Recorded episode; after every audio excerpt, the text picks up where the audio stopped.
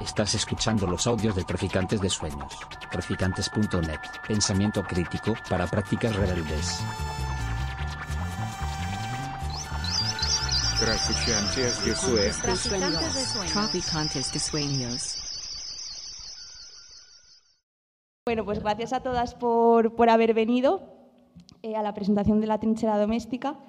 Eh, bueno, le comentaba antes a, a Susana que es un libro que solo merece la pena eh, pues presentar si es acompañada por las personas que han sido las protagonistas de las historias y también por los colectivos que, que están como detrás de todas las historias también. Entonces, bueno, yo me imagino que ya las conocéis de sobra, pero os voy a presentar eh, desde la izquierda con quien estoy sentada en la mesa. Tenemos a Edith Espinola, que es de Servicio Doméstico Activo. Aplauso, por favor.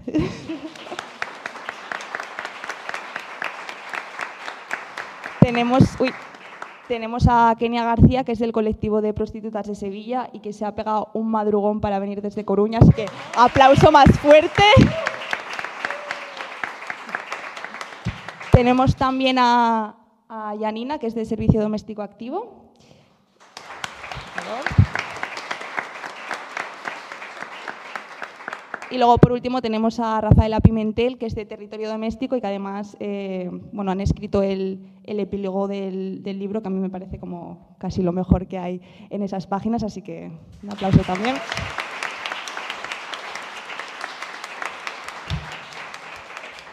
Y bueno, eh, en realidad no va a ser como una presentación al uso de- del libro, porque o sea, yo hice las entrevistas de las historias, ¿no? Y, el típico pensamiento de escalera que cuando ya terminas lo que has hecho piensas debería haber preguntado estas cosas. Y a pesar de que yo creo que ya las he entrevistado a todas mínimo tres veces, puede ser, pues voy a, aprovechar para lanzar preguntas que, bueno, que se me quedaron ahí y que me gustaría aprovechar pues, un espacio como este para, poner en relación contextos laborales que muchas veces se identifican como, como opuestos o, contrarios, ¿no?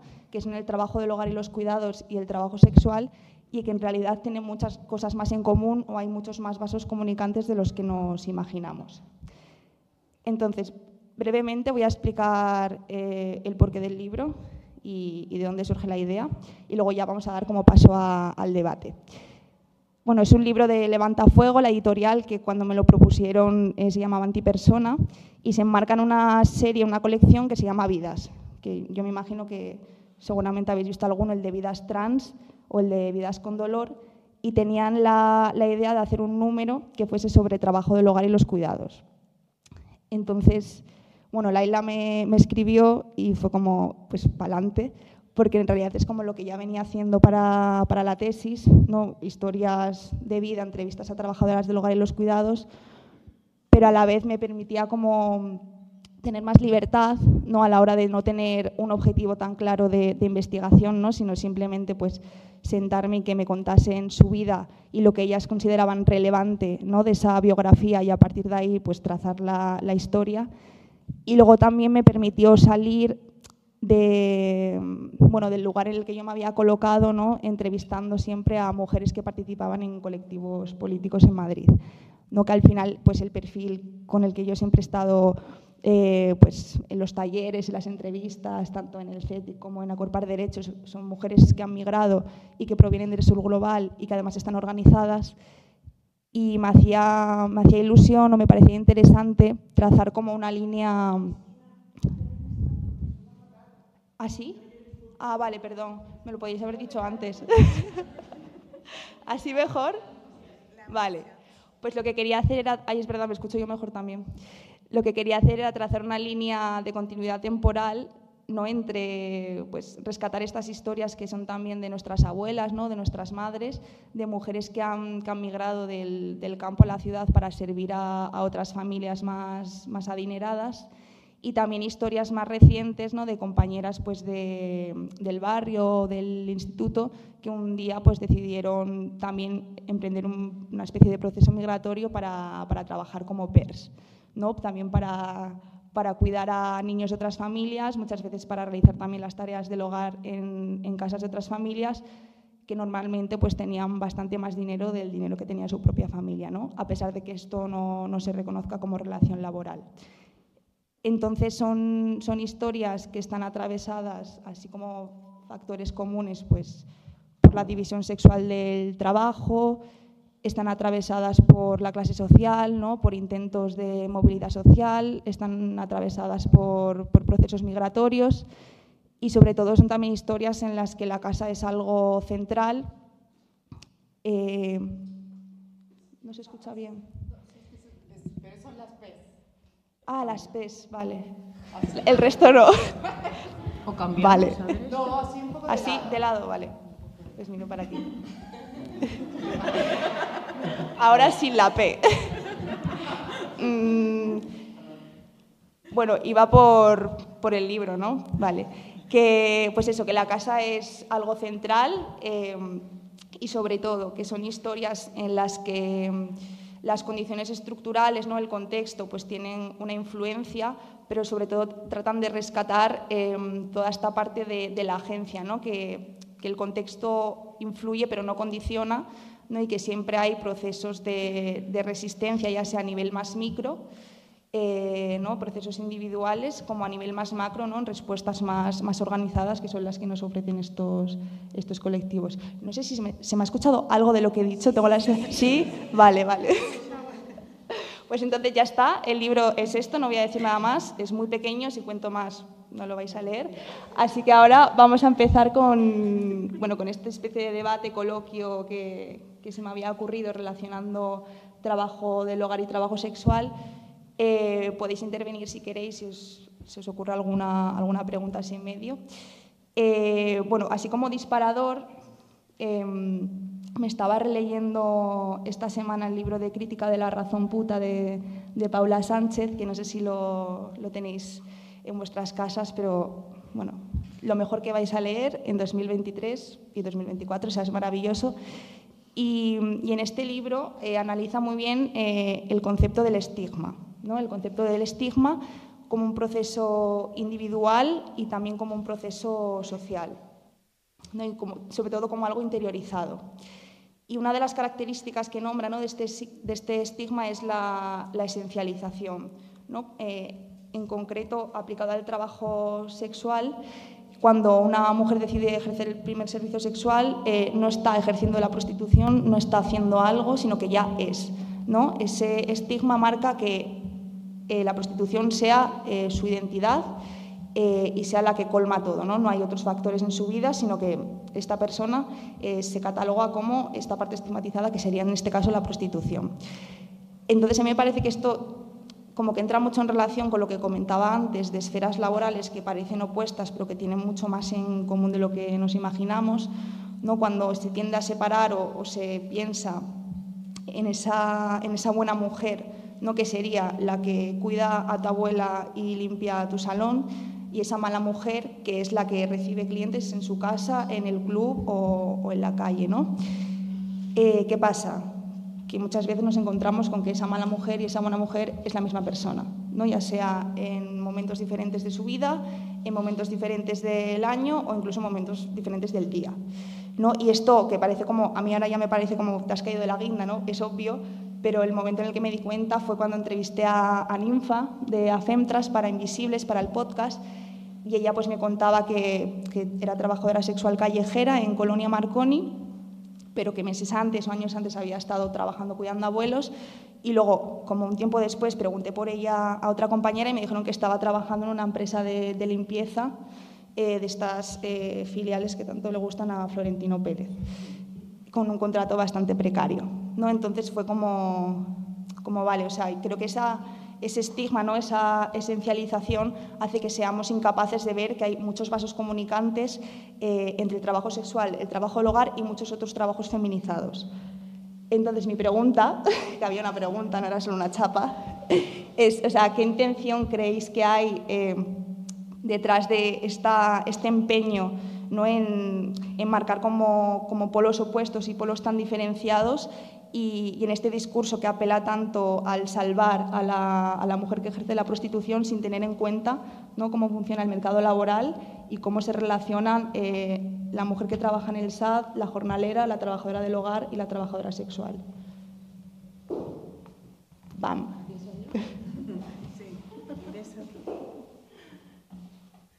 Eh, bueno, empiezo yo, que soy trabajadora sexual actualmente.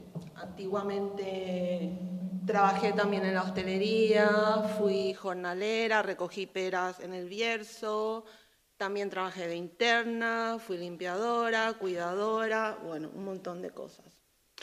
Eh, el trabajo sexual forma parte, y voy a recordar algo que dice, que una vez escuché a Ana Pinto, que me gustó mucho la manera en que conceptualizó la relación que tenemos las trabajadoras sexuales con el resto de compañeras en la economía eh, popular y los trabajos feminizados, que no son iguales, los trabajos no son iguales. cada trabajo tiene su especificidad. Pero lo que decía Ana Pinto de las jornaleras es que las mujeres en los sectores precarizados y feminizados tenemos como una especie de puertas giratorias en ese círculo de pobreza. Y la prostitución forma parte de ese círculo de pobreza. Porque hoy, pues yo soy trabajadora sexual, mañana puedo ser trabajadora del hogar o puedo estar trabajando en la hostelería. De hecho, que es algo que hace mucho tiempo eh, una antropóloga, que es Dolores Juliano, viene explicando la relación que tiene el mercado, la situación de las mujeres en el mercado laboral con la prostitución y es algo de lo que prácticamente no se habla o se evita hablar en este debate tan encarnizado que tenemos en torno eh, a la prostitución. Eh, ¿Por qué? ¿Por qué no, no, se habla de esto? Yo creo que es algo que eh, desde el discurso abolicionista es muy funcional al Estado porque estamos escondiendo una serie de estructuras a las cuales obedece la prostitución, el ejercicio de la prostitución. Para mí principalmente uno de los principales elementos es la ley de extranjería, por ejemplo, que fomenta la economía sumergida y nos mantiene a muchísimas mujeres trabajando en los sectores feminizados y precarizados, el trabajo del hogar, eh, limpiadoras, cuidadoras, jornaleras y entre ellos también las trabajadoras sexuales. Entonces, aquí no estamos debatiendo de estas estructuras que el propio Estado está fomentando. Entonces, nosotras siempre decimos que mientras el mercado laboral, la situación de la mujer en el mercado laboral no mejore, la prostitución no va a acabar, de hecho que va a seguir aumentando. Siempre se habla del consumidor, del consumidor, del consumidor, pero no hablamos de dónde vienen las trabajadoras sexuales, no venimos en platillos voladores. De hecho que yo ejerzo desde el año 2013, bueno, este año van a ser 10 años, y en muy pocas ocasiones encontré a compañeras para quienes ha sido el ejercicio de la prostitución la última opción. No fue mi caso. Mi caso fue la alternativa a un trabajo precarizado que tenía. Y eso fue lo que yo me fui encontrando en todos estos años. Entonces ahí me di cuenta de que hay algo muy grave de lo que no estamos hablando ni debatiendo. Que la prostitución, el ejercicio de la prostitución, el trabajo sexual está siendo la alternativa a otros trabajos feminizados y precarizados. Increíblemente, para abandonar el ejercicio de la prostitución, nos vuelven a ofrecer estos empleos de los cuales hemos huido, que no está mal. O sea, nosotras no estamos diciendo que el trabajo del hogar sea malo o el de limpieza sea malo, sino que esto, o sea, estos empleos tienen que mejorar en cuanto a condiciones para que realmente las compañeras eh, tomen como alternativa para abandonar el ejercicio de la prostitución, porque sí, nosotras De hecho, que no, no negamos que existan muchas compañeras que deseen ab- abandonar el ejercicio de la prostitución. Pero estas alternativas se tienen que mejorar y es algo que reivindican constantemente las compañeras trabajadoras del hogar, de limpieza, las Kelly, las del SAT. Entonces, mientras esto no mejore, no se va a solucionar nada, porque las compañeras abandonan el ejercicio de la prostitución, acceden a lo mejor a un contrato de tres meses y luego regresan. Y el círculo de la pobreza se sigue sosteniendo. Y el ejército de reserva de las mujeres para este tipo de empleos se sigue sosteniendo. Entonces, yo creo que aquí estamos absolviendo al Estado de una enorme responsabilidad y generando toda esta nube de humo para no hablar de lo que realmente tendríamos que hablar, que son la ley de extranjería y la situación de las mujeres en el mercado laboral. Bueno, ya me callo.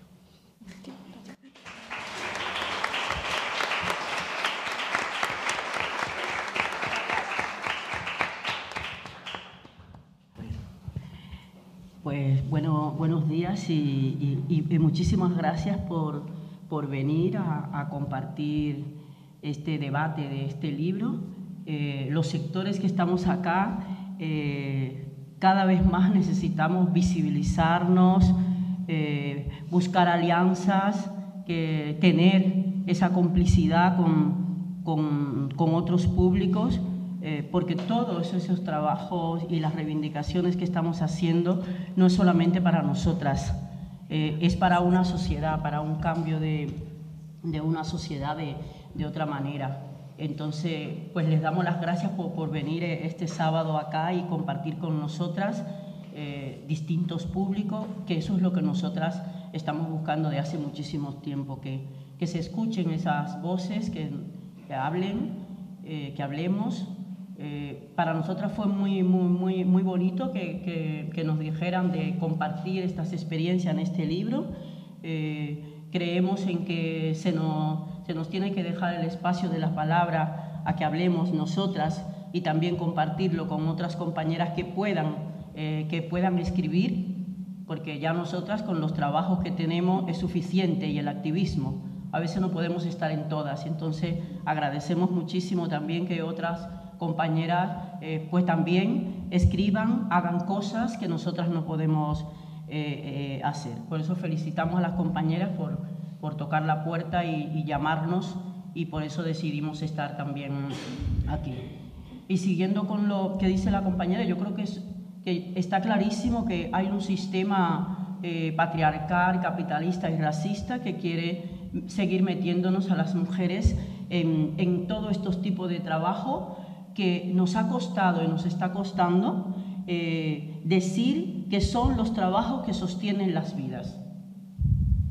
Sin estos trabajos que hacemos, lo vimos en la pandemia, que no sé, ya nosotras hace tiempo que lo veníamos diciendo, pero bueno, hasta que no vieron que no llegó las frutas a, la- a las casas y había gente que estaba haciendo eso y no se le ponía ni caso, cuando estábamos realizando los cuidados, cuando estábamos realizando un montón de trabajo que ya nosotras veníamos diciendo que son trabajos y que realmente siempre nos han dicho que no, que esto no es un trabajo, que son trabajos que hacemos las mujeres, el, el de cuidado, que lo sigamos haciendo por amor, porque si no eres una mala madre o una mala hermana o una mala esposa, y luego todos los trabajos que, que sostienen la vida. Aquí el capitalismo lo tiene muy claro y el patriarcado, y es seguirnos metiendo en esa, en esa puerta eh, de, de ruedas giratorias, como dice la compañera, seguir empobreciéndonos a las mujeres, porque muchas mujeres cuando llegamos, por ejemplo, acá a este país, no es que hemos decidido venir así por así, sino que hay un expoliamiento de riquezas en los países de orígenes que está costando todo el privilegio eh, eh, que, tenemos en el mundo europeo y que luego nos hace salir a muchísimas mujeres para venir a seguir, como es el caso de las trabajadoras de hogar y cuidadoras, seguir haciendo un trabajo que el Estado no quiere hacerse cargo, que la sociedad mira para otro lado y no da derechos ni condiciones a las, a las mujeres que estamos realizando este trabajo y que realmente nos mantiene en el, en el hilo y en la lucha de estar exigiendo derechos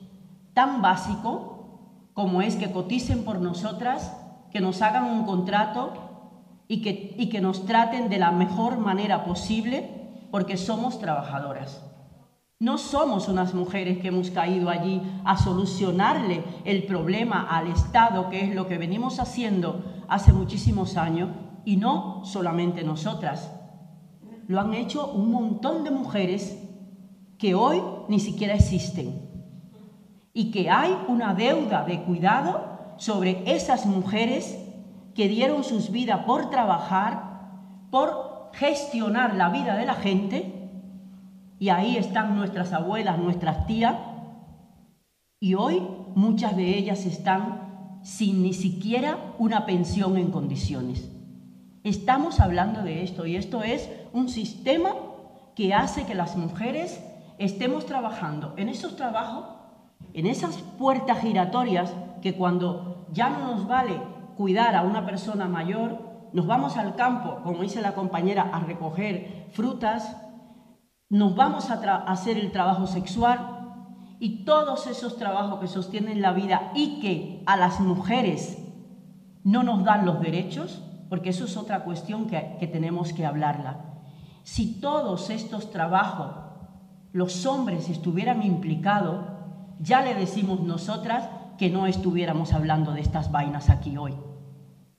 Porque ya esto se hubiera solucionado porque hay una cuestión pendiente que es la división sexual del trabajo, que por las urgencias muchas mujeres salieron al ámbito público a trabajar y a estudiar y otras mujeres hemos venido por todo ese empobrecimiento a realizar el trabajo que estamos haciendo sin derechos, sin condiciones, como es lo que está pasando en Europa, no solamente en España. Estamos hablando de unos trabajos que no son considerados como tal y por eso hablamos de esas coincidencias, que no es solamente las trabajadoras sexuales, porque tú entras a una casa, entras con un cliente, pues igual una trabajadora de hogar entra en una casa sin saber lo que te vas a encontrar allí, sin saber cómo te van a tratar, y ahí hay muchísimas cuestiones,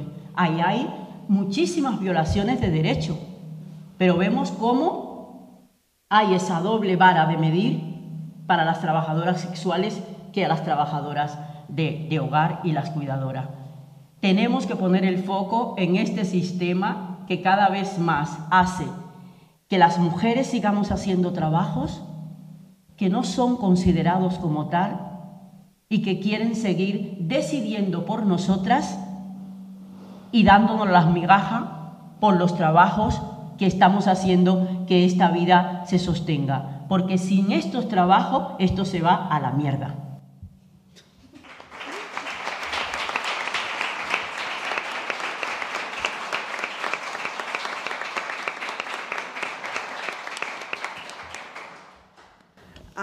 a ver qué puedo decir, ¿verdad? Porque casi, todo ya está, pero yo creo que, em, que hay que seguir en, este señalamiento, porque nosotras eh, que, que, solemos ir a muchos espacios a hacer esto de sensibilización, a mí, por ejemplo, este panel de hoy me encanta porque son todos rostros jóvenes eh, de gente que está tomando conciencia, que eso es lo que espero que hoy salgan de aquí con estas palabras, no solamente escuchando, sino luego practicando esto de la justicia, de los derechos y de ir absorbiendo eso y por sobre todo no dejar que las violaciones de derechos les ocurran a ustedes.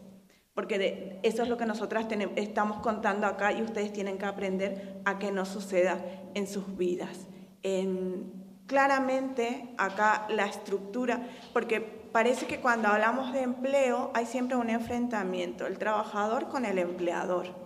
Y queda fuera realmente esa estructura que tiene que establecer las leyes para, para el, buen funcionamiento de la sociedad, que en este caso es el Estado, que siempre se lava las manos y se queda como, eh, no pasa nada porque yo ya escribí esto y la gente es la que se descarrila y no cumple, ¿verdad? Sucede en el empleo lugar, sucede con las trabajadoras sexuales, que en realidad les atraviesan la moralidad. Yo siempre recuerdo a una diputada argentina que, defiende a las trabajadoras sexuales que dice, saquen los rosarios de nuestros ovarios. ¿Hasta qué punto em, podemos infantilizar la decisión de una mujer solo por ser mujer y por no tener la, no, no permitirle decidir en qué ella quiere trabajar. Porque yo desde la moralidad siempre tengo que decidir, ah, no, esto pues como son trabajadoras sexuales, entonces eh, el pecado y todo lo que envuelve la moralidad de una religión no, la, eh, no tienen la capacidad de decisión. Eh, se habla mucho de la precariedad y me encanta que Kenia haya sacado esto de la alternativa porque realmente hay muchas compañeras trabajadoras del hogar que no lo cuentan porque les da vergüenza por este estigma que tienen, pero que para llegar a fin de mes trabajan eh, como trabajadoras sexuales, porque si no, no hay forma de llegar a fin de mes. En el Estado, la sociedad tiene una estructura donde la mujer es un objeto que sostiene el privilegio del patriarcado. Somos esenciales para sostener privilegios. No somos las trabajadoras sexuales, lo somos las trabajadoras del hogar, lo somos las mujeres que trabajamos en la hotelería, que trabajamos en el campo, sostenemos esa esencialidad. Por eso durante toda la pandemia nos han llamado esenciales. Claro que somos esenciales, porque ¿qué iba a pasar? Entonces, reconocer esto no solamente es decir sí, sino que también ustedes nos acompañen en nuestra lucha.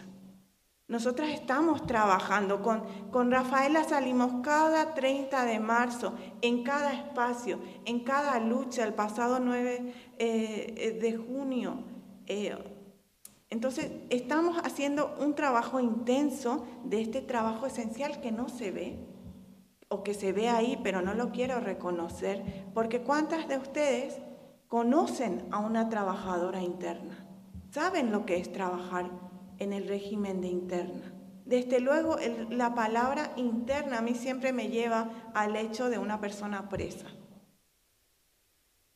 Entonces, saber que dentro de mi país es legal que una persona esté disponible 24 horas para su trabajador, para su empleador, y yo lo entienda y no diga esto está mal, entonces quiere decir, compañeras, compañeros y compañeres, que nosotras somos parte de este sistema de explotación laboral. Lo mismo sucede con las jornaleras. Ayer mismo nos despertábamos con que nuevamente se había incendiado un asentamiento donde viven en las chabolas y hoy están nuevamente construyendo sus casas desde esa precariedad con palé y plástico. Entonces, esto no sucede en un país a 500 mil kilómetros de acá. Sucede aquí, en nuestro país. Está sucediendo ahora. Está sucediendo que hay niños que están durmiendo en la calle y que no tienen hogar porque son niños extranjeros. Entonces nosotras eh, tenemos que dar ese paso para eliminar esas puertas giratorias las compañeras trabajadoras sexuales, las compañeras trans siempre dicen, lo que pasa es que cuando yo quiero hacer un curso para cambiar de este trabajo, yo tengo que ser camarera o tengo que saber poner las uñas o tengo que estudiar peluquería o en cocina.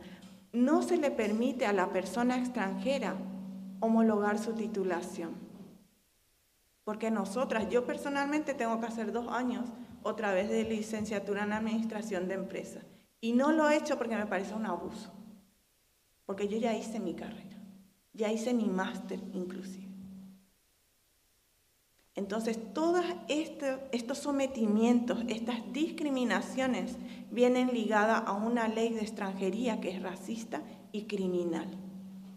Y este 24 de junio, desde ya, les invito a que salgan a la calle con nosotras a señalar la masacre de Melilla. Porque no puede ser que en nuestros territorios se sigan asesinando a personas. Porque las muertes no solamente están en los lugares de guerra, también los hay aquí. Gracias.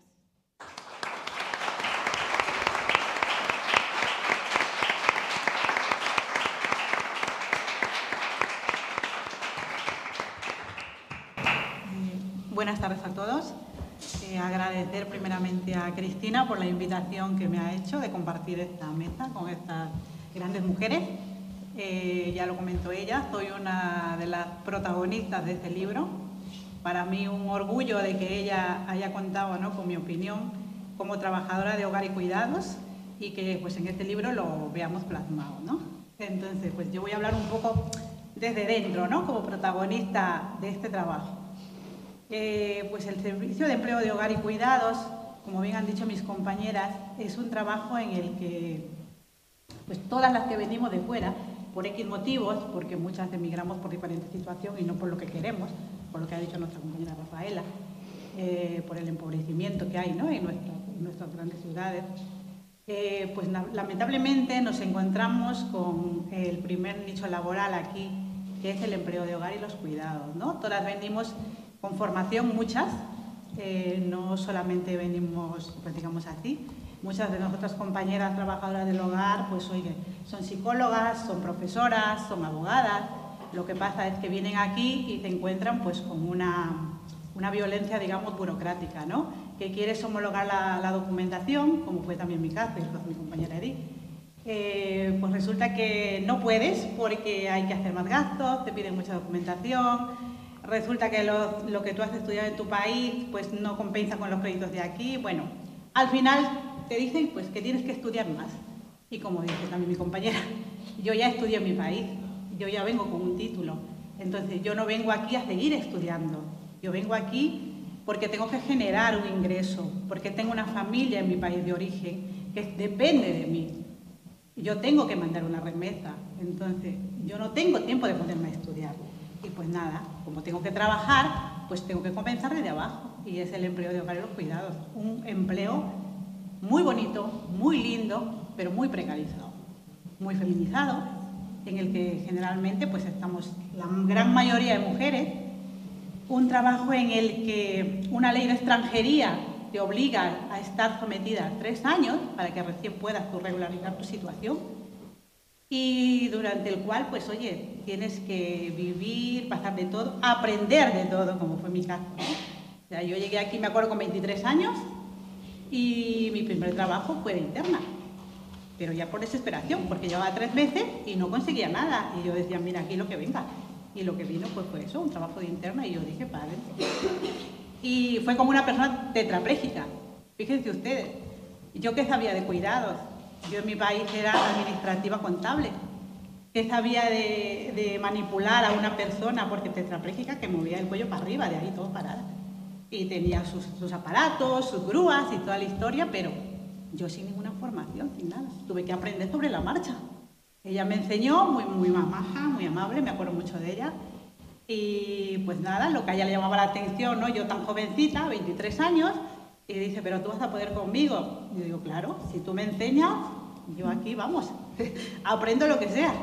Porque claro, yo tengo que trabajar, yo tengo que vivir, tengo que pagar una habitación, eh, vienes sin una red de apoyo, a lo mejor estás un día aquí, otro día aquí, pero oye, tienes que tener un lugar, tienes que vivir, ¿no? Y fue así, comencé con esto y, y lo que pasa que, lo que ya han dicho mis compañeras, ¿no? Es muy duro el trabajo de interna, muy bonito, aprendí muchas cosas pero es que es eso, tienes que estar ahí metida 24 horas del día, yo pendiente, ella como un bebé, me daba como, como esos transmitores, te pone a la bebé, le pones en la cuna, y yo me, ella se quedaba con uno en su habitación y yo me llevaba otra, la mía. Y todo el, o sea, dormir, pero estar pendiente, porque al, mínimo, digamos, ruido o quejido que ella hacía, yo tenía que correr de mi habitación a verla, qué le pasaba. Porque claro, era mi responsabilidad. Eh, pues muchas cosas que pasan, ¿no? Luego me llevaban de vacaciones y resulta que las vacaciones de ellos eran mis vacaciones. O sea, yo no tenía derecho a vacaciones. Y así fueron pasando muchas cosas. Eh, salí de desempleo, comencé a trabajar en un supermercado y estudié porque dije, a ver, algo tengo que hacer, ¿vale? Que esto, pero yo soy muy joven, ¿no? Ya que no puedo ejercer mi profesión porque no me lo permiten.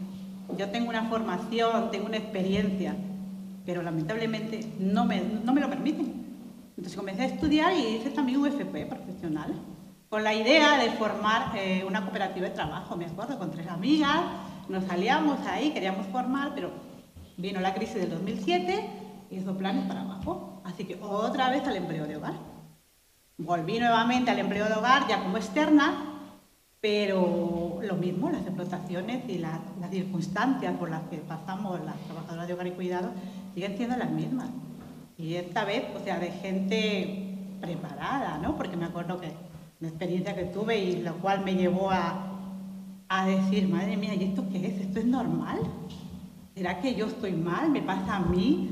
O sea, yo no lo veo normal, decía, Dios mío, ¿qué es esto? Y fue, y ahí que comencé a buscar información y conseguí, pues dijo una compañera que me dijo, vete a una charla, mira, son las medidas de Eduard. Y bendita casualidad, conocí a Eduard hace ya muchos años.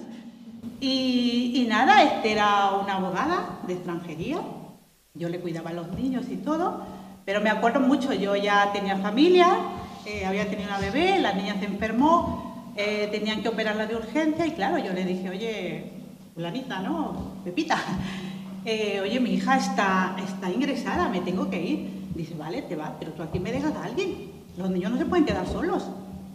Y yo me quedé, digo, madre mía, los niños no se pueden quedar solos. Y te digo que la mía la están operando. ¿Y la mía que te puede quedar sola? Y dice, pero... Y ya fue ahí que yo comencé un poquito, ¿no? Ya me entró un poco la curiosidad.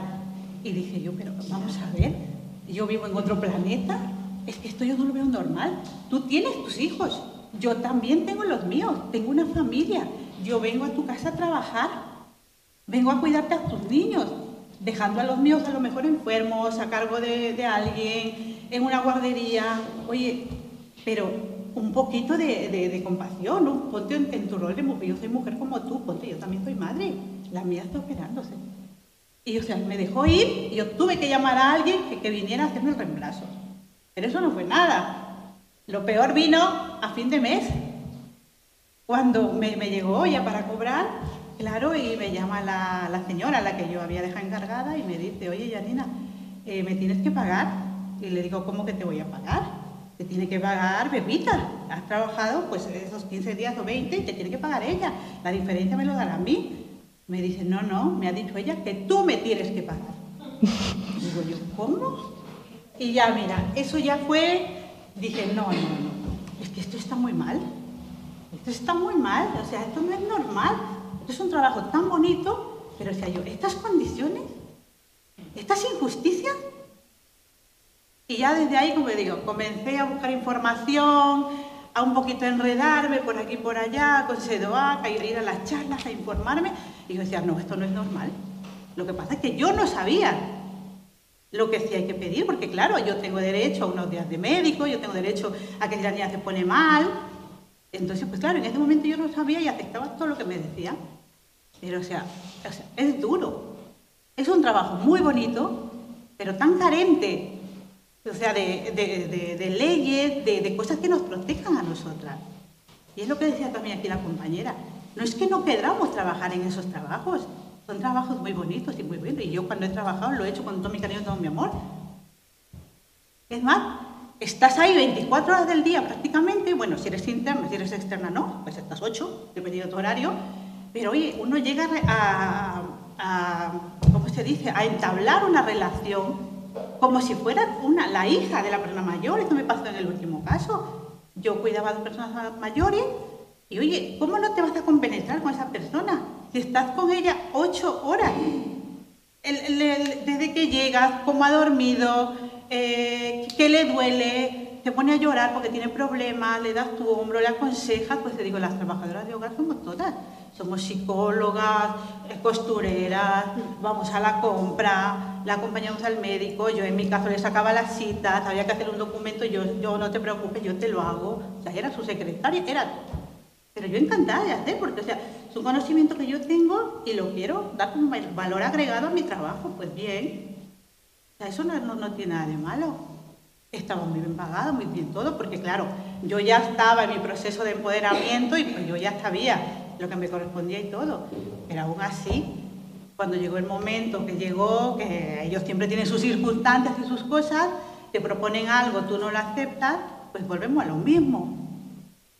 Ellos pelean por lo suyo y tú sigues siendo, pues eso, si te tiene que tirar al suelo, tiene que pasar por encima de ti, pasan. Y otra vez vuelvo a lo mismo. Y yo me quedé, digo, Dios mío, ¿esto qué es? Y esta señora tan maja, tan buena, tan, se le veía tan consciente, tan esto del trabajo, o sea, muy, reconocía el trabajo, valoraba tu trabajo, te respetaba los horarios, te pagaba sobre la ley. Y ahora pasa esto y me dices esto. Digo, es que esto no puede ser, ¿eh? no puede ser. Y entonces fue así que yo dije, ni más. Dije, pero ni, más, porque o sea, yo no quiero seguir en esto. Mira que llevamos años, hay compañeras con las que yo comencé en CEDOAC y ahora mejor ya no están, ya han regresado o lo que sea. Esto sigue, es una lucha de años. Se ha conseguido cosas hace poco. El año pasado por fin tenemos, ya vamos a poner tener una prestación a desempleo. Pero ¿qué pasa con mi caso? Yo perdí mi empleo de trabajo de hogar en enero, pero como esta ley recién se aprobó a partir de octubre, yo no tengo derecho a paro. Porque tengo que haber cotizado 375 días a posteriori. Digo yo, pues jole, también pongan que sea retroactivo, porque ¿qué pasa con aquellas mujeres que están 15 años de trabajo de hogar y en la pandemia se les murieron los, los empleadores? ¿Qué pasa? Esta señora se queda una mano delante y la otra detrás y de qué tiene que vivir. O sea, no puede ser. Digo, o sea, un trabajo tan bonito que sostiene la vida, tan importante y que estemos tan desprotegidas. O sea, no, esto está muy mal. Esto está muy mal y claro, se está luchando, se está luchando, hay muchos grupos, muchas asociaciones, pero claro, es pequeños pasitos, ¿no? pequeños logros, pero después de años, años. Y hay que seguir, o sea, y yo, gracias a Dios, ya no pertenezco al empleo de cuidado, pero yo voy a seguir en el activismo. Porque yo sé que hay muchas mujeres que vienen, muchas mujeres que necesitan nuestro apoyo. Y a mí me gusta el trabajo de empleo de cuidados.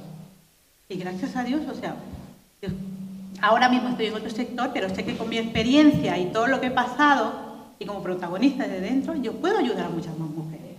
Y eso es lo que estamos haciendo, y lo hacemos desde Pedro. Así que nada, pues aquí estamos, y de verdad les invito a leer el libro y a escucharte, y muchas gracias.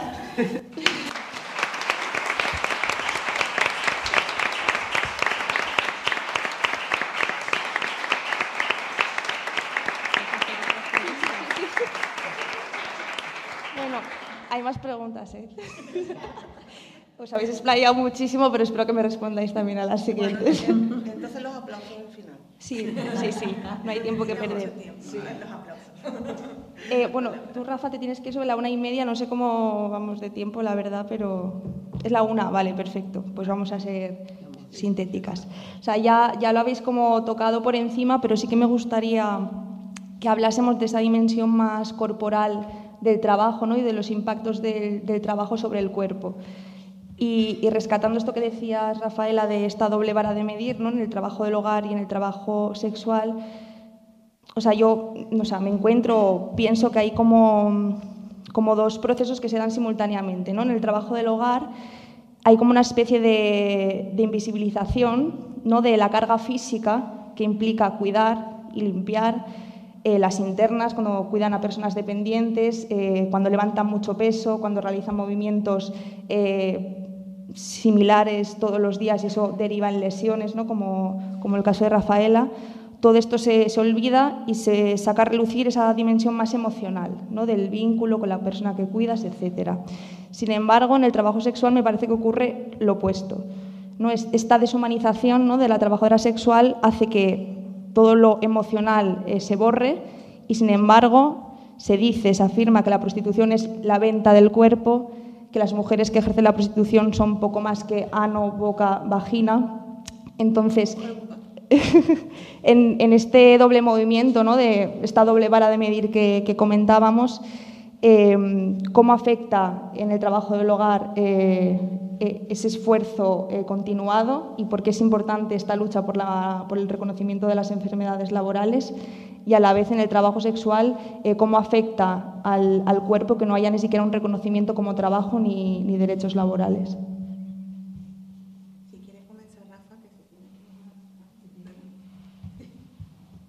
Pues a ver, pues ya lo decíamos al inicio, ¿no? Estos trabajos, pues nuestros cuerpos son los que son, nuestras herramientas. nosotras ahora mismo estamos en una campaña de, de, reconocimiento de esas enfermedades propias de estos trabajos y que al día de hoy todavía se siguen poniendo como comunes.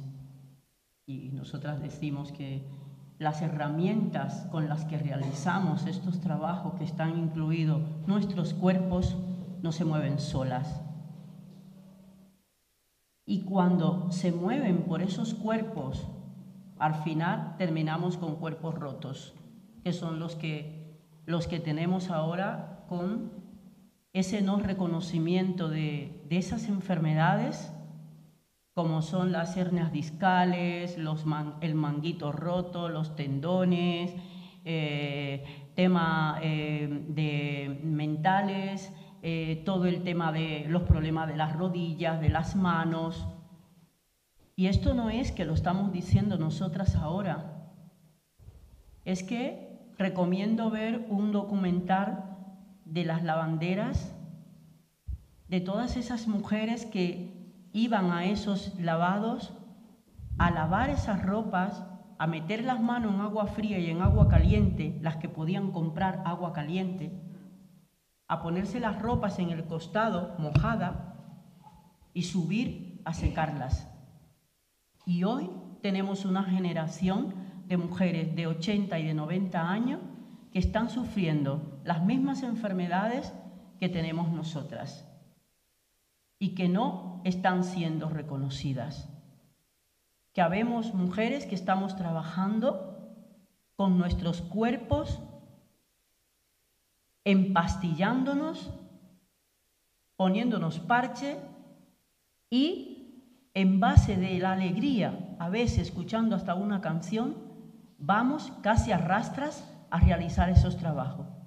Porque muchas de nosotras no nos podemos permitir perder ese trabajo. Porque muchas de nosotras no podemos negociar con el empleador para decirle que estamos enfermas porque realmente lo que conseguimos es que nos echen a la calle y que nos repongan por otra compañera que al final va a terminar con el cuerpo roto como nosotras. Estamos en esos momentos y creemos que los reconocimientos de estos trabajos, el reconocimiento de lo que estamos haciendo, no puede, no, no puede pasar de largo.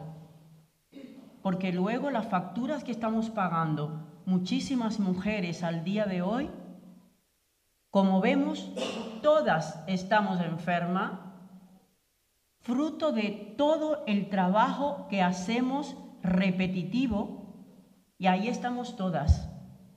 Las peluqueras con, con el cuello, con la mano, tendinitis, las barrenderas, las que cuidamos, las que hacemos el trabajo de hogar, todas las que recogemos las frutas, son trabajos propios, son enfermedades propias de los trabajos que estamos realizando.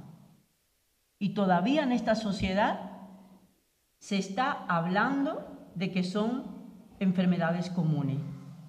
Todavía en estas sociedades no se investiga sobre la salud de las mujeres, porque los diagnósticos que se siguen dando todavía en esta sociedad patriarcal es el diagnóstico de lo mismo que le hacen a un hombre. Si te da un infarto, te diagnostican por las, los criterios que hay de un infarto que le ha dado un tío. Y no es verdad. Nosotras tenemos unas peculiaridades que hay que investigarlas, hay que analizarlas, nosotras tenemos que estar en el cuadro de las enfermedades porque nuestros cuerpos rotos son fruto del trabajo que nosotras realizamos durante años. Hay compañeras que están trabajando cuidando a personas mayores con 70 años, ellas, y 90 años y 93 a la persona que cuidan. Y seguimos trabajando ahí porque tenemos que seguir ahí en ese trabajo. primero, porque nosotras, desde los colectivos, hemos aprendido y estamos aprendiendo que esto es un trabajo importante. Que este trabajo lo que tiene que tener son derechos. Que este trabajo lo que tiene que tener son que se nos, se nos tenga en cuenta a las personas que hacemos ese trabajo porque este trabajo es muy digno Lo que no son dignas son las condiciones en las que estamos realizando el trabajo. Muchísimas mujeres en condiciones casi de esclavitud. Y no solamente el trabajo de interna, es que el trabajo que estamos haciendo las mujeres es el que nosotras queremos que se reconozca. Que no se nos siga diciendo que una compañera no la pueden empadronar en la casa donde vive porque no. ¿Cómo puede ser esto si tú trabajas allí? Y una de las cosas que hacen que muchísimas mujeres estén siendo y siguiendo haciendo el trabajo de cuidado, el trabajo de hogar, tanto externo como interna, es la problemática que hay con la vivienda. Si tú no puedes pagar en este país 500 euros o 400 por una habitación, te tienes que ir a donde sea, porque como dice Edith, aquí no hay una alternativa para la gente que está en la calle. Y cuando tú te tienes que empadronar, tú tienes que tener un hogar. O si no, que te dejen empadronarte en las instituciones, en las plazas, en una calle, que te dejen empadronar ahí. Pero hasta que no resolvamos, esta sociedad no resuelva el problema de la vivienda, de la salud, el problema de, de tener estos trabajos que tengan derechos y condiciones, vamos a seguir teniendo trabajadoras trabajadores y en este caso trabajadora, donde no se respete a la persona que realice ese trabajo, donde no se cuide. Porque nosotras estamos cuidando, pero a nosotras no nos están cuidando. Por eso nosotras en nuestras luchas estamos exigiendo un sistema público de cuidado donde nosotras podamos tener esos cuidados cuando lo necesitemos. Por eso estamos hablando de esas políticas públicas que hoy estamos viendo cómo los que están ganando elecciones como esta se están permitiendo en dar ayudas a los empleadores que están jodiéndonos todo el trabajo que nosotras hemos hecho. Porque esos recursos no tienen por qué ir a familias que sí que pueden pagar los cuidados y sí que se pueden pagar para que le limpien su mierda. Y ahí van a ir los recursos. Pero no os preocupéis que nosotros estamos en pie. Ayer tuvimos una reunión y vamos a necesitar de la población porque no es verdad que vamos a dejar por la borda que caiga todo esto. Porque los recursos que se van a dar de las ayudas de la señora Ayuso van a ir para las familias que tienen dinero. Y eso no lo vamos a permitir, porque nosotras hace tiempo que estamos organizándonos, estamos dando la pelea y por eso estamos sentadas acá en esta mesa, porque son nuestras voces las que se están escuchando. Pero eso ya lo sabéis, que no lo estamos haciendo nosotras solas. Porque todas esas cómplices que están del otro lado y todas esas familias que sí que son las que van a necesitar esas ayudas, porque es por lo que hemos peleado, es por lo que estamos peleando, por un sistema público, digno, que no nos den lo que nos dieron en la pandemia en, las, en, la, en, la, en la residencia. No vamos a permitir que se vaya para las familias que sí que pueden pagar, que han tenido bonificaciones y las trabajadoras de hogar interna y externa han seguido cobrando por debajo del salario mínimo, sin vacaciones pagadas, sin prestación por desempleo, teniendo que pagar como la compañera para poder ir al médico, tener que pagarle a otra compañera de su bolsillo, pagarle para que se quede ahí. No lo vamos a permitir y eso ya lo sabéis. Estamos organizadas, nos seguimos organizando, seguimos llegando a muchísimas compañeras que estamos aprendiendo cuáles son nuestros derechos, porque muchas de nosotras ya sabemos que el trabajo que hacemos es importante. Y como le dijimos al inicio, son trabajos que sostienen la vida. Y no vamos a permitir que haya gente que se quede sin cuidar porque no tenga dinero para contratar a personas de Florentino Pérez, que está cada vez más explotando a las mujeres para que hagan esos trabajos con menos tiempo, con más explotación y sin apenas derecho. Y otra cosa para terminar, muy importante. Nosotras, desde un inicio, sabíamos que esta lucha no era solamente de las trabajadoras de hogar. Esto es una lucha de todas. Y lo que le pase a las compañeras trabajadoras sexuales, a las cuidadoras de ayuda a domicilio, lo que le pase a las Kellys, es lo mismo que nos pasa a las trabajadoras de hogar y a las cuidadoras.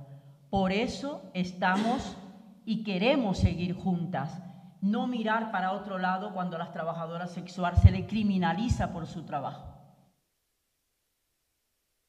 Y eso es muy importante. Y eso lo vamos a seguir haciendo con alegría, desde la dignidad, desde la lucha para todas y desde todos los momentos que podamos tener para poder hacer alianzas y que lo que le pasa a las compañeras en Murcia o en Nueva York o en, Alemania, vamos a pelearlo porque es, si nos tocan a una, nos tocan a todas.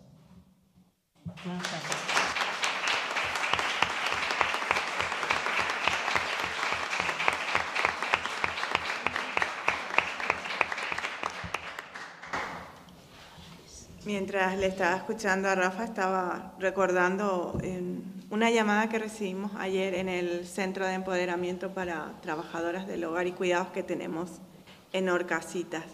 Nos llama una señora española de toda la vida, nativa, siempre digo esto porque eh, está nacionalizada o no, no, una señora española eh, de Burgos. Eh, bastante ya, ya mayor, a punto de jubilarse, y eh, ayer tenía que reincorporarse en su trabajo, es trabajadora del hogar, es analfabeta, y se encuentra con que llega y ya no tiene trabajo, y le dan un papel, y ella no entiende qué es lo que tiene que hacer porque ella no lee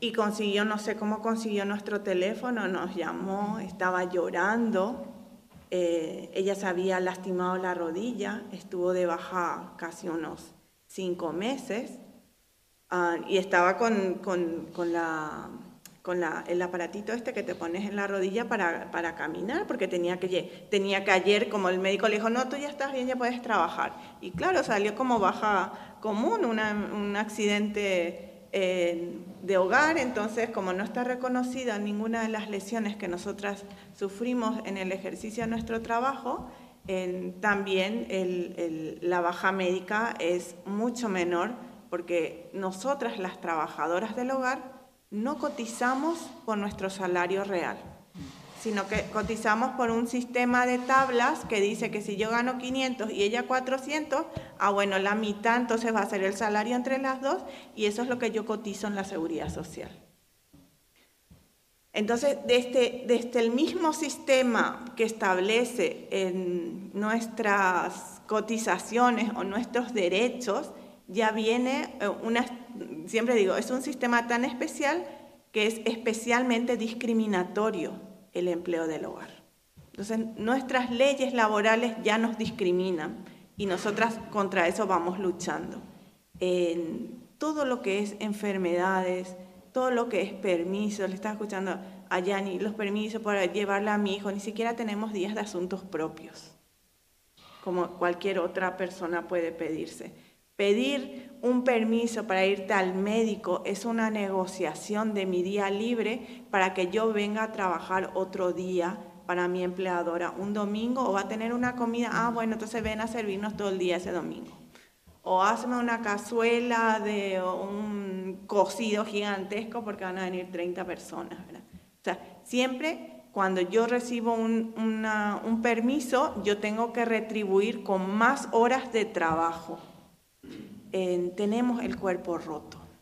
Tenemos muchísimas, eh, yo siempre cuando hablan de la salud mental, la salud mental, nosotras eh, la pandemia no la sufrimos como las otras personas porque estamos acostumbradas a estar encerradas, a que no se nos permita salir para irme al parque.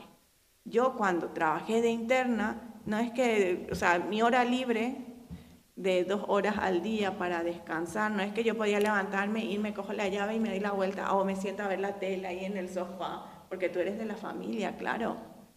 No, o sea, tú te vas y te bajas en, el subsuelo, porque yo mi habitación lo tenía en el sótano, al lado del almacén y de donde se guarda la aspiradora, sin ventanas.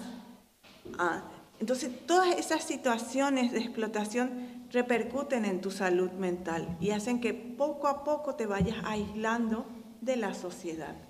A veces yo escucho, dicen, lo que pasa es que la población migrante no quiere participar en las actividades. ¿A qué hora vas a participar? ¿En qué momento? Tengo ahí una compañera que está sentada y está diciendo hace rato, es que me he escapado un ratito de mi empleo y se va a ir corriendo como siempre hace, viene un ratito en las charlas y se va volando en taxi para que no le pillen que se salió un rato. O inclusive si ella va a hacer una actividad, tiene que contratar a otra persona para que en el momento que ella está libre venga esa persona a cubrir sus horas. Es una compañera que quiero mucho y que también se merece un aplauso porque ella sí, en este mismo instante está de interna, mañana va a trabajar todo el día también. Entonces, yo, más que hablar de las enfermedades, quiero que entiendan el sometimiento de esa libertad eh, de la que hablan cuando uno trabaja en el régimen de interna a mí me parece de lo más grave. Trabajo de interna esclavitud moderna. Me dice, no, lo que pasa es que la esclavitud ya se acabó. No, la esclavitud no se acabó. Lo saben la gente en la hostelería. Lo sabe la gente jornalera. Lo sabe la gente que trabaja aquí y que quizás vive al lado mío y es trabajadora interna y yo no me entero. No sé cuáles son sus condiciones. No podemos hablar a todos. Es cierto. Pero yo como sociedad sí puedo decir, vamos a hacer esto, vamos a luchar. Nosotros ayer con Rafaela estuvimos en una reunión después de todo un día agotador, a las nueve y media de la noche, preparando un comunicado. Imagínense las trabajadoras del hogar saliendo a denunciar que unas familias con más de 100 mil al año van a recibir ayuda. Entonces, esto es algo denunciable. Nosotras la semana que viene vamos a sacar un comunicado y esperamos que ustedes sean parte de esta lucha y de esta denuncia. Nosotras salimos en defensa de todo lo que es público, de todo lo que es derecho. Cuando hablamos de justicia social, no hablamos solo de nosotras, hablamos de todas y hablamos también de ustedes.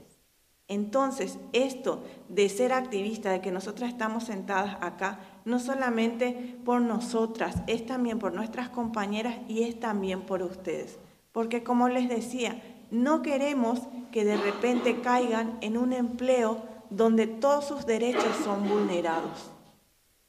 Nosotras tenemos que aprender a dejar esta individualidad que nos está sometiendo el capitalismo y trabajar como comunidad en defensa de todo lo que importa y las personas dependientes importan.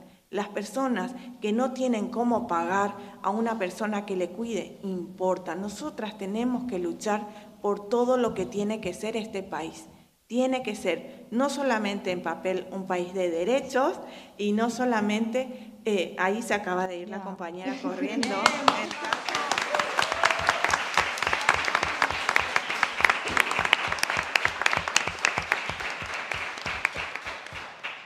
Entonces, sean parte de esta lucha. Eh, no hace falta, no, yo es que soy muy animalista y solo me voy por los animales. No, yo es que solamente estoy acá. Nos, han, nos quieren vender que las luchas tienen que ir separadas y las luchas no tienen que ir separadas. Las luchas tienen que ir juntas. Y si las trabajadoras sexuales salen a la calle por sus derechos, nosotras salimos con ellas. Si salen las trabajadoras del hogar, si salen los taxistas, también salimos con los taxistas. Tenemos que aprender a luchar en sociedad para que dejen de polarizar nuestras luchas. Que sea realmente esta España de justicia social.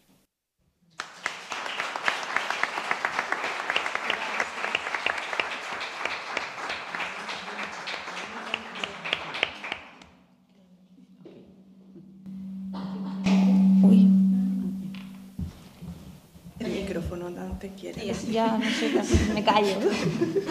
Ah, bueno, a ver, eh, está comentando Cristina ¿no? acerca del tema de, de, las enfermedades y todo este tema, y vuelvo yo como protagonista, ¿no? Y digo, pues sí, está eh, el tema de las enfermedades pues nos, nos, afecta mucho, sobre todo mentalmente, ¿no? A las personas internas, porque estar encerradas, eh, te vas aislando, el tema de pandemia también trajo sus consecuencias. Muchas compañeras eh, tenían que quedarse en las casas, obligadas, no porque querían, ¿eh? Ni sus días de, libranza podían salir, porque, claro, eh, si salían eh, era, te vas a contagiar, vas a venir, vas a contagiar a mi madre y mi madre te muere. Y eso no puede ser. Entonces, como no puede ser y tú no puedes elegir, tú te quedas aquí. Entonces, ustedes, imagínense, ¿no? ya ni siquiera ese día que tienes de libranza puedes salir, sino que tienes que estar ahí metida y sometida, que hay muchas compañeras que pasó la pandemia y no quieren salir. Yo tengo una compañera que te ha quedado así como un poco trastornada, pero por eso, porque ella tiene miedo, que le van a contagiar, mira que lo del virus ya ha pasado, ya no llevamos mascarilla y todas estas cosas, pero ella ha desarrollado como esa, ese pánico, ya a relacionarse. Ustedes imagínense, qué, qué triste eso, ¿no? O sea, como personas ya ni poder relacionarte con nadie, ni poder salir, cuando lo más importante en este trabajo, y como dice mi compañera Edith, es, crear una red. ¿Y cómo puedes crear una red? Pues una red es que tienes que salir, relacionarte, participar en el poco tiempo que tengas, porque claro, también es eso, las trabajadoras de hogar y cuidado no tienen tiempo para, pues eso, si quieren formarse, si quieren ir a un taller, o sea, a muchas les cuesta y eso es entendible. Entendible porque, claro, están todo el día trabajando, encima llegas a tu casa si tienes familia y tienes que seguir trabajando. O sea, tú lo único que quieres es que llegue el fin de semana para descansar, para desconectar. Pero a veces ni eso puedes. O sea, yo digo por mi caso, pero en mi caso yo lo llevo con alegría, porque mi situación es distinta. Yo tengo unas niñas, tengo una pareja que me ayuda. Hoy, por ejemplo, yo me he levantado prontito porque tenía que preparar el desayuno, Tenía que preparar la merienda de la mañana porque la niña mayor tiene deporte, está todo el día jugando y pues su buen padre ha agarrado a ella, a la niña, la mochila de merienda porque como tiene que estar hasta las 3 por ahí, pues hambre le va a dar, ¿no? Y entonces yo me he tenido que levantar pronto, a pesar que trabajo todos los días de 9 a 6 y media, llego a mi casa a las 7 y tengo que seguir con la cena, digo, jo, mañana al madrugar también, como si fuera a trabajar. Digo, pero bueno, ¿qué hago? Yo tengo una responsabilidad, soy madre. Y entonces, pues oye, a mí no me gusta, o sea, yo lo hago con, mucho gusto, me levanto preparado todo, es más, he tenido que correr, limpiar por encima, recoger, poner una lavadora, incluso dejar cocinado, ¿eh? porque vienen a las tres y claro, tendrán hambre. Y, venirme aquí, porque claro, Cristina ya me había invitado con mucho tiempo y yo ya lo tenía agendado y digo, no, yo el viernes... Lo siento, lo siento. no, no, pero yo feliz y encima de aquí me voy porque tengo una reunión con mi asociación. Y entonces digo, mira, yo el sábado lo tengo pedido, lo siento mucho, tengo que madrugar, yo madrugo, pero porque me gusta. O me gusta estar en el activismo y el poco tiempo que tenga, pues yo dedicarlo a esto. Pero, o sea, hay muchas compañeras pues que, oye, se entienden, no, no quieren. No es que no les guste, no pueden ya con su cuerpo, con sus almas, o salen de un trabajo y que tienen que ir a otro, pues están cansadas, desgastadas, entonces lo que menos quieren, pues es ir a lo mejor al CETI, sentarse, oír una charla, participar. Entonces no, están en condiciones, como digo yo, es entendible. Pero también es importante, como digo yo, un poquito, porque a veces pedimos grandes cambios, estamos en una lucha muy grande, eh, que lleva mucho tiempo, se ve pequeños avances, pero es una lucha de, de muchas que están ahí dando su tiempo, dando sus cuerpos, o sea, poniéndose ahí en primera línea, o sea, es duro, es duro y es entendible y es admirable, ¿eh? O sea, que las compañeras estén ahí y, no se crean que todo es pagado, o sea, no. En el sentimismo funcionamos, como se dice, ahí sobre la marcha. Ya dirá mucha gente, no, uy, el CECI tiene un local muy bonito y mira, hacen actividades y eso ya, pero ¿cómo? ¿Cómo? Porque también es eso, el Estado nos implica, debería ayudar, dar recursos para este tipo de asociaciones o de, o de centros eh, en el cual pues eh, vamos a desarrollar o vamos a dar, eh, digamos, charlas, queremos empoderar a las mujeres, porque hay muchas mujeres que no conocen, o sea, no saben, no están informadas, no saben a dónde ir, les pasa algo, como dice, se enferman, no les dan permiso. Oye, ¿y esto a quién le pregunto? Llamas a la seguridad social uy, para que te coja. Ese teléfono ya puede estar ahí tres días, ¿eh? Y nadie te coge. Es que no hay citas, no hay... O sea, está todo patas. Sí, sí, la administración está que funciona de pena de pena. Yo ahora mismo que trabajo en una gestoría, es que las mismas abogadas laborales dicen, no, Yanina, te puedes a tres días de ahí para una cita. Es que no, no, no se puede. Están todas sobrecargadas. Y digo yo, madre mía, no puede ser. Y, a eso viene, ¿no? Un poco, o sea, estamos tan mal y este trabajo del hogar, sobre todo, como digo, yo que he estado ahí, eh, más es el, a mí, ¿eh? Mi caso, ¿eh? Como digo, yo vuelvo al tema como protagonista, más mentalmente, ¿eh? porque tú te sobrecargas. No de la mala energía, sino de los problemas de ese hogar, que si el niño está malo, que si la señora llora porque el hijo no le viene a ver, mira que no come conmigo, que ha invitado a su suegra, se la lleva a comer y a mí ni me llama, y no sé qué, y venga a llorar, y tú venga, fulanita, anímate, no pasa nada, seguro que la otra semana te invita a ti, ya, pero es que yo no sé qué, yo que tanto le doy a mi hija, o sea, y venga a oír, y venga a oír, o sea, ya terminas y yo a veces era esto, ¿eh? Y en casa me lo decían las niñas. Es que mamá, tú llegas a la puerta y tu trabajo queda para afuera, ¿eh? Porque es que vienes aquí y te pones, no se te puede decir nada, porque ¡buah! saltan. No se te puede decir nada. Me decían, es que madre mía, qué humor, como para decirte algo. Y yo decía, pero es que a ver, es que no sé qué. me decían, no, no, no, es que ahí fulanita es fulanita y aquí tu casa.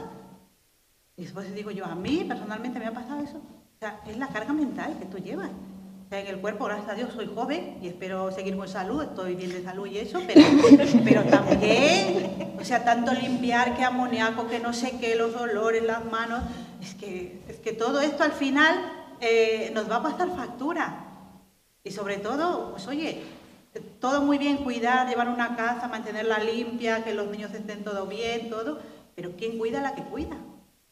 Hay una campaña muy importante, hace mucho tiempo, y decíamos de eso, ¿no? ¿Quién cuida a la que cuida? Porque yo también soy una persona, yo también tengo mis problemas, yo también me sé enfermar. Claro, aunque como decía la compañera Rafaela, yo me tengo que meter un paracetamol y un ibuprofeno para irme a trabajar. Porque es que yo no me puedo permitir faltar porque la señora le da algo. Es que un día que yo no vaya, es que la casa se le cae encima. ¿Quién lleva al niño al colegio y quién hace la comida? Y ahí la ropa se acumula y, la, ropa del, señor, y quién va a hacer la compra, uy, no, no, no, no, no, no, eso no, eso no puede pasar. Y si tienes que ir al médico, pues eso, una negociación ahí de tira y afloja, lo que decía la compañera también. Vale, mira, tengo que dos horas, pero yo de ahí vengo, pero claro, te vas al médico, tienes una hora, pero resulta que esa hora no te atiende, te atienden a la hora, a la hora siguiente. Y entonces todo se va acumulando y tú corres para llegar al trabajo otra vez. Y luego ese día, como has entrado más tarde, pues también tienes que salir más tarde o recuperarlo otro día. Y entonces aquí todo va así, va así. Entonces no, no puede ser porque también nuestros cuerpos sufren. O sea, hay que, hay que cuidarse y hay que, hay que, digamos, estar bien, sobre todo también para, para dar un buen tema de cuidado, ¿no? Porque si yo estoy mal, estoy sobrecargada, estoy padeciendo alguna enfermedad, ¿cómo voy yo a mi trabajo? A cuidar a tu padre? ¿Cómo voy yo a mi trabajo con todo el amor del mundo y con una sonrisa a cuidar a tus niños? O sea, a mí también me tienen que cuidar. Y eso pues es muy importante y, ojalá pues, estamos en esta lucha con las compañeras y que, y que se den políticas de, de cuidado, ¿no? Que seamos, un, que seamos una sociedad más consciente con este tema y que se valore más este trabajo.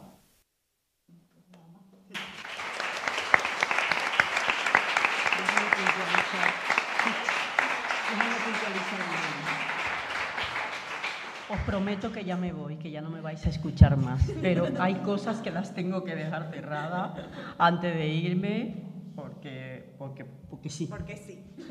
Porque, porque esta mesa ya está. Eh, a, mí me gustaría que, que, puntualizar alguna, algunas cuestiones clave en esta, en todo lo que hemos ido hablando. Eh, primero, todo el tema de luchamos para todas, cuando, como decimos en nuestro libro La territoria doméstica, por eso mismo, porque hay algunas compañeras que no pueden pues ir a esas reuniones, ir a esas actividades, informarse. Entonces es clave el luchar para todas y por todas. Es muy clave que las luchas no estén divididas, como dicen las compañeras. Lo que le pase a, una, a un sector es lo mismo que nos pasa, porque todo esto está hilado.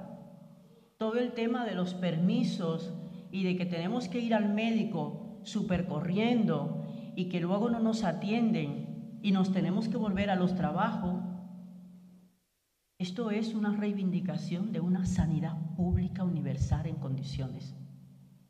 Porque eso hace que muchas de nosotras no podamos ni ir al médico o tener médico a los seis meses o tener unas bajas laboral que al final se vienen quedando chiquitita, chiquitita, como está pasando con muchas compañeras, que ahora mismo pues estamos ganando pues 400 y pico de euros de la seguridad social que nos está, las que tenemos la suerte están cotizando por nosotras, porque ya lo dijimos en un inicio, hay muchas compañeras que no se le cotiza, tengan papeles o no. Es que el problema está en el, el quid del asunto está en que esto tiene que reconocerse como un trabajo para que no dependa de si una tiene papeles, si tiene esto, porque luego aunque tengas la nacionalidad, también tampoco te dan de arte en la seguridad social ni cotizan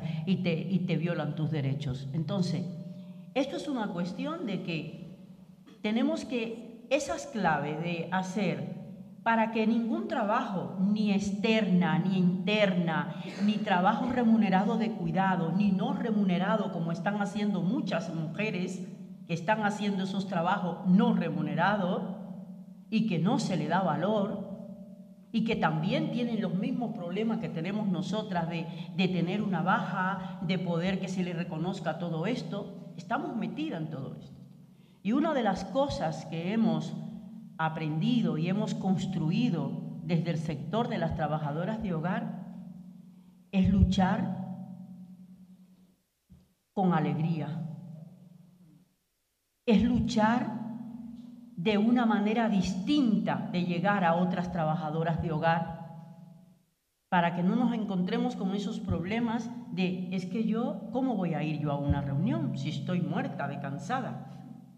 Las trabajadoras de hogar y las cuidadoras, las trabajadoras sexuales, hemos impuesto una manera de luchar que nos parece importante que hay que reconocerla y hay que ver y seguir luchando de estas maneras. Las luchas no se hacen desde los victimismos, las luchas no se hacen desde las penas, aunque estemos bastante fastidiadas. Las luchas se hacen desde la dignidad, desde la alegría, desde el cariño, desde la confianza, desde el amor, no que lo hagamos por amor, porque eso hay que dejarlo claro. No podemos seguir luchando por amor ni haciendo trabajos por amor. Lo hacemos con amor, pero no por amor. Eso que nos quede bien clarito, porque si no vamos a seguir fomentando todo lo del patriarcado. Vamos a cuidar las mujeres por amor, porque si no somos malas mujeres, vamos a hacer esto por amor. No, no, no. Lo hacemos con amor y con cariño, como dice la compañera, pero tenemos que tener derechos. Entonces son cuestiones clave. Fue fundamental que para las trabajadoras de hogar que estuvieron cuatro meses de interna haciendo esos trabajos y muchas de externa que se tuvieron que quedar,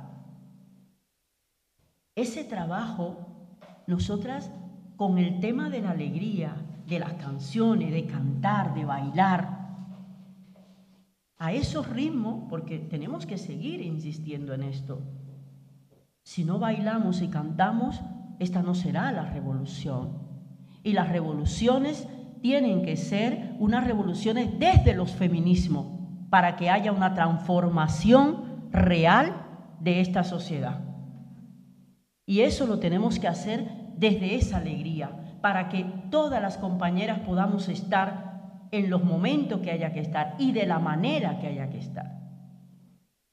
Desarrollamos cada vez más distintas maneras de hacer que muchas de nosotras podamos estar en los espacios, ir peleando por esos espacios que cada vez más nos lo están quitando, pero tenemos que hacer esta lucha desde estas maneras, desde luchar para todas, desde que las luchas son comunes, que las luchas hay que hacerlas bajo ese paraguas de cariño, de confianza, de cuidarnos entre nosotras y de hacer que se escuchen las voces no solamente de un sector, sino, como lo que decíamos, que cuando nos tocan a una, nos tocan a todas. Y cuando estamos luchando en estas luchas de trabajo de hogar, trabajo sexual, estamos luchando por una sanidad pública universal y digna. Estamos luchando por una vivienda digna y en condiciones. Estamos luchando por unos trabajos que, no cada, que cada vez más están siendo uberizados, donde las plataformas están haciendo dueña de las vidas y los cuerpos de la gente para ponernos a trabajar cada vez más en condiciones más precarias. Y esto no solamente está pasando con las trabajadoras de hogar y las cuidadoras y las trabajadoras sexuales, es que los estudiantes y las estudiantes que han hecho su carrera y en el mercado laboral no tienen esa cabida, están realizando estos trabajos. Entonces, por eso tenemos que estar juntas y juntos, para poder realizar este trabajo, pero vamos a hacerlo de una manera alegre, festiva, donde no se nos vaya la vida donde no se nos vaya la vida, donde no se construyan discursos victimistas hacia nosotras. Ah, bueno, vamos a darles a estas porque pobrecitas las trabajadoras de hogar y pobrecitas las trabajadoras sexuales y pobrecitas las cuidadoras. No, vamos a construir un discurso que no somos ningunas pobrecitas. Nosotras queremos derechos para todas todos los días. Y muchísimas gracias por escucharnos. Me tengo que ir. Invitarles y hacer publicidad, invitarles a que compren el libro, que vean el libro, que también el libro de biosindicalismo desde los territorios, de territorio doméstico, está en la Feria del Libro, en Traficantes de Sueño, que se está vendiendo este año, que lo compréis, porque ahí hay muchísimas claves también, como en este libro, de ver cómo vamos a enfrentar, cómo vamos a hacer estas luchas juntas y juntos y desde el cariño, desde la confianza y desde esa sostenibilidad y desde esas redes que tenemos que seguir haciendo en todas partes del mundo. Así que muchísimas gracias y ir al PIN esta tarde en el Reina Sofía, que no podemos perder ese espacio. Es un espacio que lo hemos construido todos los, todos los colectivos de trabajadoras de hogar a partir de las seis eh, el que tiene entrada, porque les digo que no hay, pero bueno, el que tiene su entrada y el que puede pasarse por allí por si acaso, están, estamos, estamos allí esta tarde donde vamos a hacer las tres campañas sobre sanidad, sobre las fronteras y sobre el reconocimiento de las, de, las enfermedades. Así que muchísimas gracias por escucharnos y os dejo con este pedazo de mesa que está...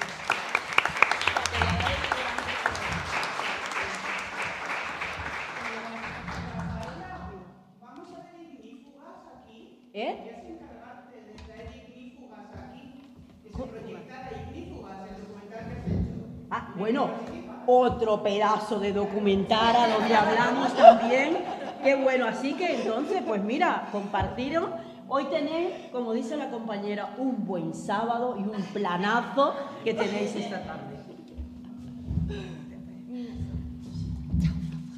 Em, ¿Qué hacemos? O sea, ¿os, ¿os apetece seguir? Está la gente también. Si vamos a hora por pregunta, igual hago una más. Depende de la gente. Esto es una conversación entre todas, ¿eh? Ya, ya, igual, igual abrimos, ¿no? O sea, de verdad que yo tenía, he trabajado, ¿vale? En esto, pero no da tiempo. O igual, no sé si tenías planeado que la gente también... Sí, claro, por eso, por eso. Como me parece más interesante, ¿no? Sí, para que sea más dinámico Sí. Y, no se nos duerman, ¿no? Sí, porque nosotras hablamos mucho y podemos hablar hasta la tarde, o sea. La gente tiene que ir a comer, entonces, no sé. Pues sí, abrimos... Pregunten, no sean tímidos. Va, me van a dejar fatal. Uy, qué miedo. Bueno, entonces yo le cuento algo. Aquí no hay entradas, si quieren pueden pasar. Nosotras esta tarde tenemos una tarde de cine. Hacemos muchas actividades lúdicas justamente para que las compañeras desconecten un poquito, vengan a pasar, a reír. Tenemos una actividad que se llama Chachateate Mami, que apropiándonos de la palabra chacha, ¿verdad? Entonces, chachateate mami, es para bailar, reír, pasárnosla súper bien, que eh, lo vamos a hacer el sábado que viene, una vez al mes hacemos, para que las compañeras vengan a bailar, o si quieren hacer karaoke, todo el mundo, la otra vino una compañera con su, su novio, vino el amigo, se pusieron a bailar salsa, o sea, porque a veces eh, la trabajadora del hogar se olvida hasta que es de mujer. Entonces eh, estamos preparando un, un taller que dice por un orgasmo digno, ¿verdad? Sí, las compañeras hasta se olvidan de que alguna vez tuvieron una vida sexual, porque se les, se les deshumaniza tanto que ellas se olvidan de que tienen que ir también al médico, que también tienen el derecho para reírse, también tienen derecho al disfrute sexual, porque no solamente como placer, sino también reconocer que hay derechos sexuales y reproductivos, que las mujeres no todas tenemos que ser madres, que también tenemos la libertad de decidir cómo queremos ejercer nuestra sexualidad. Entonces, hay muchas actividades en las cuales nosotras abrimos también al público para que las compañeras participen. En el CETIC, por ejemplo, los viernes a la tarde vienen las compañeras eh, de un colectivo eh, mixto transexual que vienen a practicar su baile. Entonces, el espacio está abierto a todo el mundo. Si alguna vez necesitan también acercarse a CEDOAC, que nosotras tenemos el espacio ahí muy abierto, donde todas, todos y todes eh, tienen el- un espacio. También hacemos, inclusive, estamos asesorando a los empleadores, porque hay empleadores que lo quieren hacer bien, pero que tienen una pelea con la tecnología, que, porque el Ministerio de Inclusión dijo, acá está esta herramienta, está súper guay, tú entras, le das clic, clac, clac, clac, y ya lo tienes, dice, pero hay personas que no se enteran. Mi hermana, por ejemplo, dice, la tecnología me persigue y yo corro más rápida que ella, ¿verdad? Entonces, y, y- eso sucede mucho. Entonces, que sepan que, que esta lucha, como siempre decimos, es de todas, acérquense, siempre hay una duda y nosotras estamos ahí para construir. Si nosotras no lo podemos solucionar, tenemos el teléfono de la gente que sí sabe cómo solucionarlo y les decimos, oye, tienes que irte aquí. Porque todas tenemos una compañera, como decía, una compañera de Burgos, trabajadora del hogar española, nos llamó a nosotras. O sea, una compañía, hay gente que nos llama desde Canarias, desde Asturias, desde cualquier lado. Tenemos inclusive un mapa de asociaciones de trabajadoras del hogar que si entran en el Facebook, en el Twitter o en el Instagram de CEDOAC, lo van a encontrar.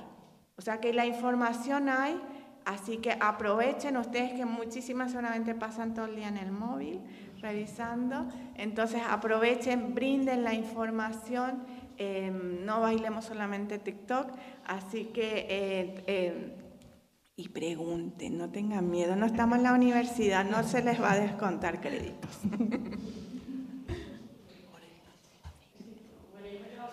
Sí.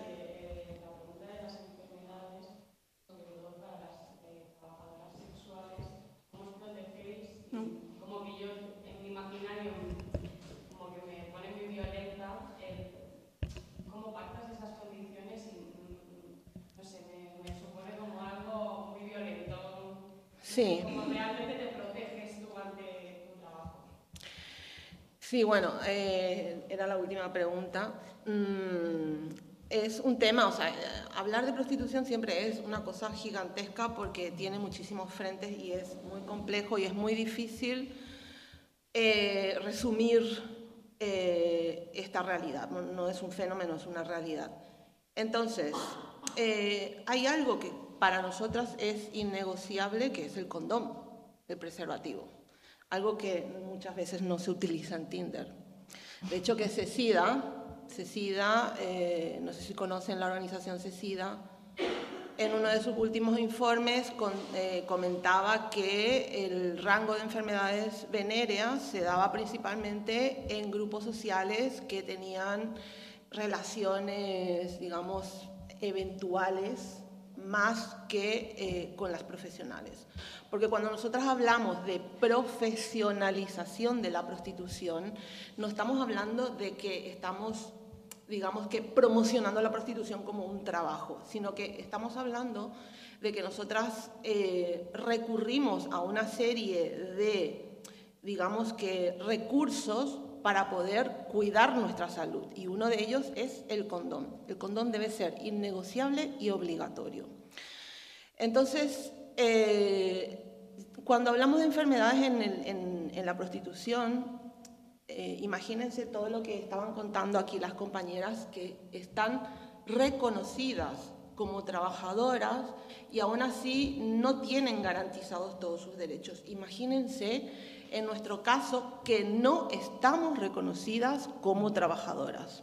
Hace poco se, mm, aprobó lo de mm, la menstruación dolorosa, ¿no? El permiso por la regla dolorosa, que nosotras lo aplaudimos porque es un beneficio para todas las mujeres, lógicamente, pero nosotras no tenemos derecho a acceder a ese, a ese derecho, valga la redundancia. Hay compañeras que trabajan en clubes ellas que trabajan para terceros, ellas no tienen posibilidad de acceder a ese derecho porque no están reconocidas como trabajadoras. Cuando hablamos de enfermedades, la gente siempre piensa que somos un saco de enfermedades venéreas, eh, pero en realidad, si algo cuidamos realmente es nuestra salud. Nosotras no ejercemos la prostitución para perder la salud, sino que para ganarnos el pan. Entonces, eh, yo, por ejemplo, me pongo de ejemplo, me hago cada cuatro meses mi serología, quiero saber cómo está mi salud, pero no lo hago con mi médica de cabecera. Lo tengo que hacer, lo tengo que pagar, ¿por qué? Porque no sé qué reacción va a tener mi médica de cabecera, porque hay algo que nosotras sufrimos y nos atraviesa, lo encarnamos nosotras, que es el estigma. Entonces, muchísimas compañeras tienen muchos problemas cuando necesitan atención sanitaria. Cuando tienen cualquier problema de salud, tienen que estar pagando, porque tienen miedo de las reacciones que va a tener la enfermera, que va a tener su médica de cabecera, que hay muchísimos casos en los que las compañeras son despreciadas, reciben respuestas de lo tuyo, eso no es un trabajo, o búscate algo digno. Entonces, muchas veces ese temor a recibir esa respuesta hace que las compañeras ya ni siquiera se les ocurra eh, recurrir al servicio sanitario. Y luego, eh, cuando hablamos de enfermedades mentales, porque siempre creen que somos una especie de locas, disociadas, alienadas y un montón de cosas, sí, realmente eh, el estigma que sufrimos a nosotras nos produce mucha ansiedad, mucha eh, depresión, yo lo sufrí. La desaprobación social que nosotras sufrimos nos produce mucha desesperación. Vivir una doble vida, estar mintiendo constantemente, nos produce enfermedades mentales realmente. Ansiedad, depresión, frustración, miedo, angustia, incertidumbre. Cuando necesitas un psicólogo para poder hacer frente a eso, resulta que la psicóloga o el psicólogo se lo achaca todo, ah, no, es que estás ejerciendo la prostitución, es que la prostitución te produce todo esto. Y a lo mejor resulta que era el estigma o a lo mejor resulta que era una relación que tiene eh, de familia, que le está afectando. Entonces también tenemos muchos problemas para encontrar un psicólogo que nos atienda con, o una psicóloga que nos atienda eh, con objetividad. Muchas veces, muchas compañeras han acabado peor de lo que han asistido, o sea, de lo que, de lo que han, digamos, ido a pedir ayuda han acabado peor. Entonces, eh, digamos que en cuanto a salud, el principal problema que tenemos nosotras es el estigma y los prejuicios eh, que no se acaban, digamos que de, por parte de, los servicios sanitarios, de los médicos, de las enfermeras. No hace mucho yo compartí en Twitter el comentario de una enfermera que decía que, vaya, que lo nuestro no es trabajo, que es explotación y que vaya a saber que ahora vamos a también decir que trabajo infantil es trabajo, que trabajo infantil no, no existe, es explotación eh, sexual infantil. Es decir, recurren a ese tipo de recursos para deslegitimarnos. Yo lo compartí en Twitter diciendo, imagínense, imagínense asistir a urgencias y que te atienda una enfermera y decirle a esa enfermera, es que soy trabajadora sexual. O sea, ¿qué respuesta podemos recibir de parte de esa enfermera? Desprecio. No va a decir lo tuyo no es trabajo, que es lo que le pasa a muchas compañeras. Entonces, para mí, eh, cuando hablamos de, salud en, la prostitución, eh, yo siempre lo enmarco en eso, en la desatención, en los prejuicios, en el estigma y en todo lo que hace falta en cuanto a educación de, las personas que nos atienden desde los servicios sanitarios. No sé si te he respondido.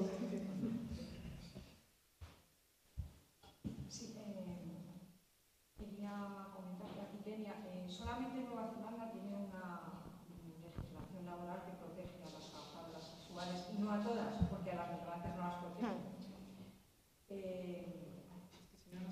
Sí, perdón, decía, solamente Nueva Zelanda tiene una legislación laboral que protege a las trabajadoras eh, sexuales perdón, y no a todas porque a las eh, trabajadoras sexuales migrantes no las protege. Hmm. ¿Qué se hace? Eh, sabemos que el preservativo es fundamental para que no mm, haya enfermedades de transmisión sexual, pero ¿qué hacen las trabajadoras sexuales perdón, cuando un cliente no quiere ponerse un preservativo eh, porque en Nueva Zelanda sí se le puede denunciar y la, trabajadora sexual tiene derecho a decir no presto este servicio. ¿Qué pasa en esta situación en el resto del mundo? Sí, no, de hecho que en Nueva Zelanda hay un caso en el año 2021 eh, que un, cliente se sacó el preservativo en medio del servicio y em, se, me fue el, se me fue el término, eh, fue acusado de violación. O sea, fue acusado de violación por entonces, el modelo que existe en Nueva Zelanda es un modelo de despenalización. Nosotras no, no defendemos el modelo de regulación de Alemania y Holanda, bajo ningún concepto. existe mucha confusión en ese sentido, sino que defendemos un modelo de despenalización que Nueva Zelanda es referente, pero no podemos copiar ese modelo, lógicamente.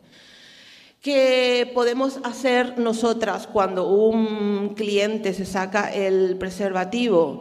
Pues muchísimas veces, por culpa de ese discurso social imperante que dice que prostitución es violación, no podemos denunciar.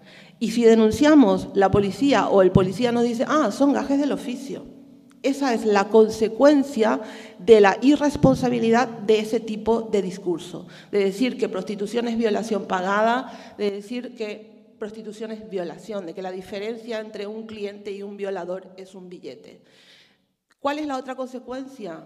Que la trabajadora sexual internaliza a un nivel enorme, tan profundo, ese discurso, que se lo cree, ella cree que no se merece respeto.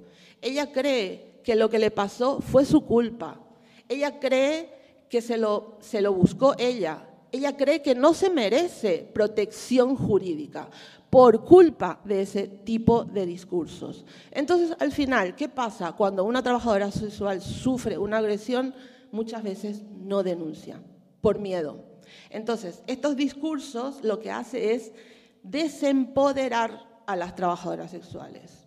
Lo que tenemos que decirle nosotras, y es una deuda del movimiento feminista, es decirle a las compañeras que se merecen el mismo respeto, el mismo derecho que el resto de todas las mujeres. Esa es la manera que podemos socialmente fortalecer a nuestras compañeras. No sé si te he respondido. Ah, vale, pues eh, creo que la última, ¿no? Y ya nos vamos a tomar algo. Eh, son dos y son para todas. Eh, ¿Cómo os defendéis de las violencias y si se contabilizan eh, violaciones, violencias, asesinatos de trabajadoras sexuales, de empleadas internas? ¿Sabéis cuántas asesinadas ha habido en algún periodo de tiempo? Porque esto no nos importa. ¿Por qué nos, nos insisten mucho con la lista de feminicidios y hay otras violencias silenciosas? nosotras, eh, como asociación, como CEDOAC, formamos parte de, varias redes y una de ellas es la Red de Mujeres Latinoamericanas y del Caribe. Nosotras hacemos, em, el, Ministerio suele sacar su macro encuesta de feminicidio, creo que la última fue del 2019 inclusive, ah, no, del 2020-2021 nosotras sacamos un informe justamente paralelo para demostrar la sobrerepresentación de la violencia que existe en la mujer migrante. En, mayo presentamos por primera vez en la historia un informe sombra que habla de la violencia de género basada eh, eh, contra las mujeres migrantes aquí en territorio español es la primera vez que hicimos esto. Ya les invito, yo siempre vengo con invitaciones. El 29 justamente vamos a tener un Zoom hablando de, este informe, lo que significó y las recomendaciones que ya han salido y de, cómo las políticas en España tienen que mejorar. Eh, también hicimos un foro de violencia institucional contra las mujeres migrantes, justamente para visibilizar eso que nunca aparece. Porque em, la mujer y la población migrante siempre es em, puesta como persona que viene a saltar la valla, nos viene a violar, nos viene a robar, pero no se cuenta realmente las violencias que vamos sufriendo. Nosotras en el CETIC, justamente ahora en septiembre, vamos a sacar una sistematización aquí con mi compañera escritora Cristina, que también les cuento que ella es la única persona estudiante que ha estado alguna vez en el chat del corazón de lo que es EDOAC, donde las compañeras se cuentan todo. Como de la familia sin ser de la familia. Ella es de la familia de CEDOAC. entonces, tenemos datos, lamentablemente en el CETIC hemos recogido unas cinco violaciones de compañeras trabajadoras internas. Es muy duro Em, porque son compañeras que muchas veces no están con la documentación en regla, porque papeles lo tenemos todas, todas tenemos pasaporte, o sea, no somos sin papeles, somos personas en situación administrativa irregular. poner una denuncia en la policía es lo más horrible que existe, es totalmente deshumanizante. Y donde prima siempre tu estatus migratorio a la par que yo, yo, yo sufrí una violencia, el policía sí depende de quién te toca, y eso ya es a nivel general, ¿verdad? Depende de cómo amaneció esta, este ser humano, te dice, ah, pero te voy a abrir un expediente de expulsión. En cómo contabilizamos es dificilísimo, no existen datos reales, porque muchas veces la primera barrera para demostrar que tú eres una persona que habita este lugar es que tienes que estar empadronada. Y ahí está lo que Rafaela estaba contando hace rato.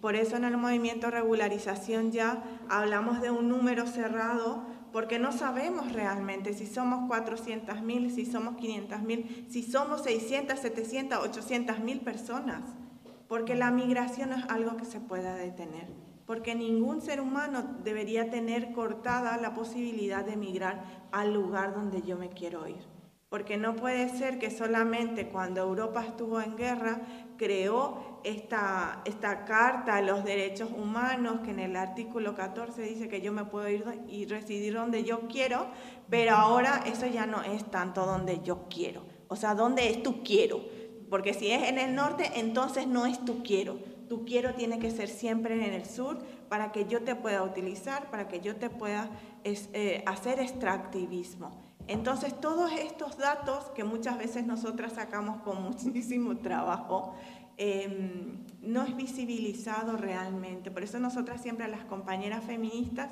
les decimos, eh, no somos solamente el punto de color en una mesa, no me llames solamente para ocupar un espacio, llámame como la aliada que soy, así como yo te apoyo cuando nosotras decimos, nos tocan a uno, eh, nos tocan a una, nos tocan a todas, lo decimos realmente del corazón, pero no sentimos esa reciprocidad con nuestras luchas.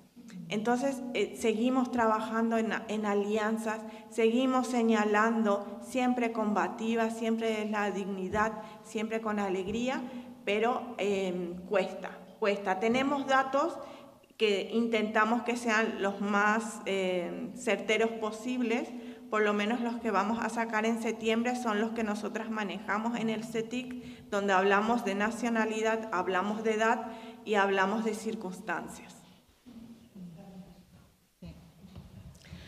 En el caso de, las trabajadoras sexuales, nosotras no contamos eh, los, los asesinatos de las compañeras que ejercen la prostitución no cuentan como víctimas de violencia machista. Hace un mes más o menos asesinaron a una trabajadora sexual en Oviedo.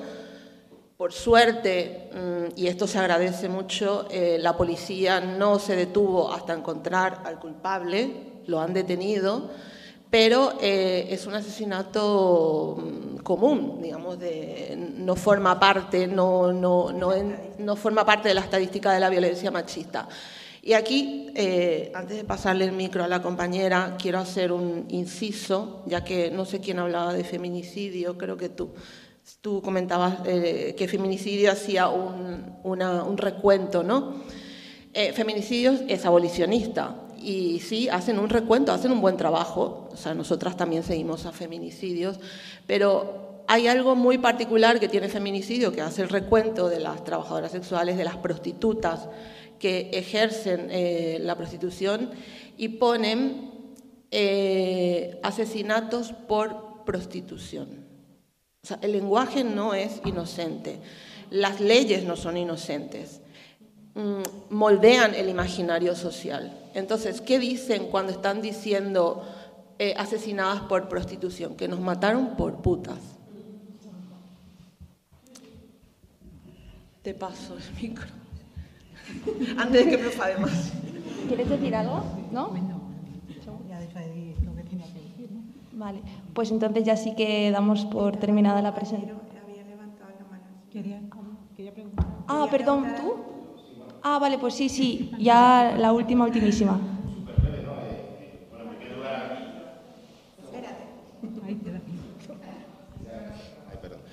Nada, simplemente contar, eh, agradecer primero toda la exposición de las diferentes perspectivas, pero compartir con vosotras también una experiencia. ¿no? Hace un par de años, año y medio casualmente, me, llegó un caso ¿no? en el que una, persona empleada del hogar me llega y me comenta que, nada, que su, eh, que su empleadora, su, señora, eh, le, había dicho que se tenía que ir con ellas de vacaciones durante todo un mes a, la costa y que, si no, que, que, se tenían que ir ellos como si fuese un objeto más, una mujer objeto, una mercancía más del viaje. Ella evidentemente les dijo que no, me la presentaron, le, llevamos el caso y cuando empezamos a hilar eh, y a trabajar el caso nos encontramos que llevaba cinco años desde que le habían dicho y le habían prometido que le habían dado de alta en la seguridad social, que le habían eh, eh, hecho contrato, no tenía.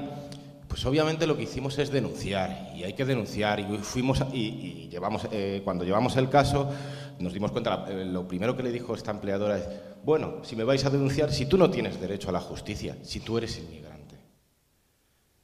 Se piensa en esta gente, estos explotadores, estos delincuentes que son, que se creen con el derecho de tener un esclavo y una esclava en casa, que las personas no tienen derechos. Cuando llegamos el caso, pues bueno, obviamente ganamos, ganamos eh, nos encontramos que, primero, que es que eh, a esta persona, porque, eh, como tantas otras, no tienen la información de sus propios derechos.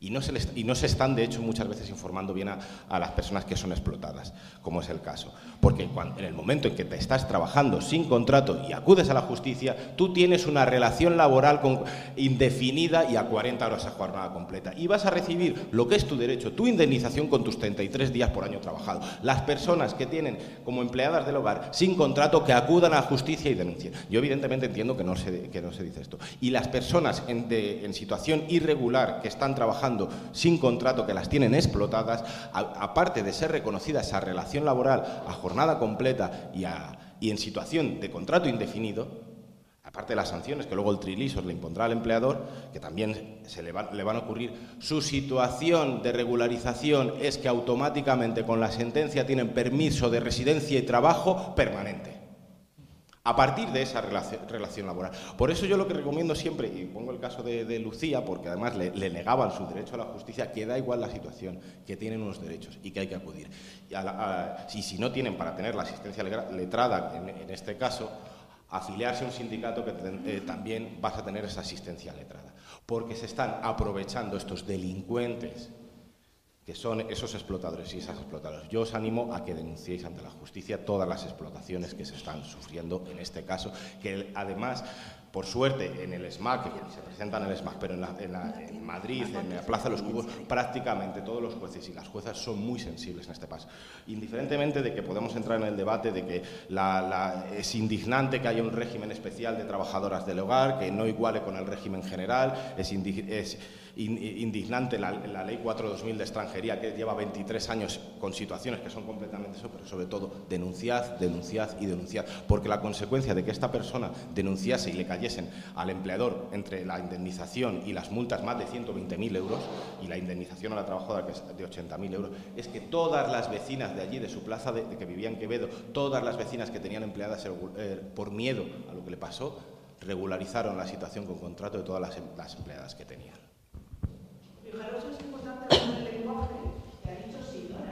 Sí, justa, justamente yo quería.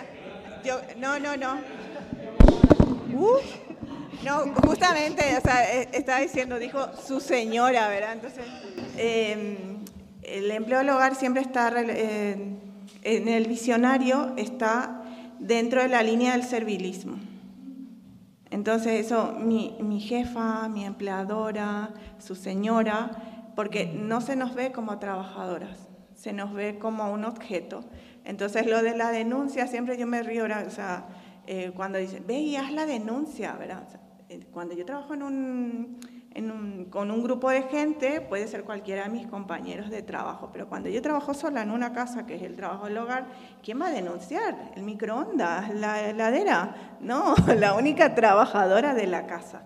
Em, decir, a mí me parece fenomenal tu discurso, pero no es fácil decir vayan todas a denunciar, porque para hacer un arraigo laboral te exigen ciertas circunstancias.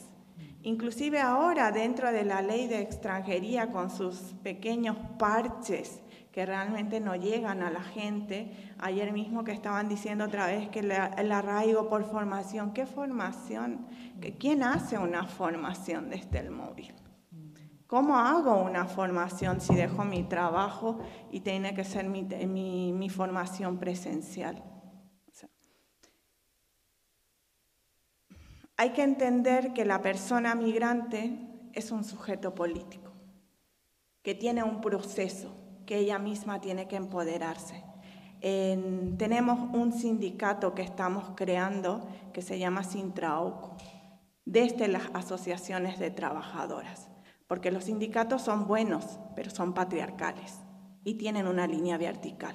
Por eso van a haber poquísimas mujeres trabajadoras que van a ir a sindicalizarse en, una, en un sindicato que decide y ha decidido siempre sobre nuestras vidas, en contra de nuestras vidas y nuestros cuerpos. Entonces, si van a sindicalizar, que sean en sindicatos de trabajadoras del hogar por favor. Y cualquier información, estamos nosotras, estamos empoderadas, eh, diríjanle a nuestras compañeras, porque no solamente darle la información, sino darle herramientas de mejora en su vida en todos los aspectos. porque juntas somos más fuertes y nosotras estamos aquí para construir, para ser mejores y para construir y aportar en esta sociedad y en este país que elegimos vivir. Gracias.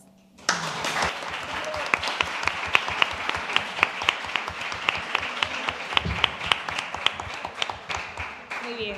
Pues nada, ya para terminar, eh, que acabo de caer en una cosita, que hablábamos de trabajos ¿no? que, que se encadenan, que son feminizados, precarizados, y que son una forma de esclavitud. Y has nombrado la hostelería, que no hay ninguna representante aquí, pero ahí al fondo tenemos a dos compañeras de, de, Adela que han estado trabajando sin contrato, que no les han pagado y que el miércoles tienen su acto de conciliación, así que mucho ánimo y que bueno que organizarse, sean sindicatos eh, combativos, sea en asociación, colectivo o grupos de defensa laboral de barrio, pues sirve y pues este es el ejemplo.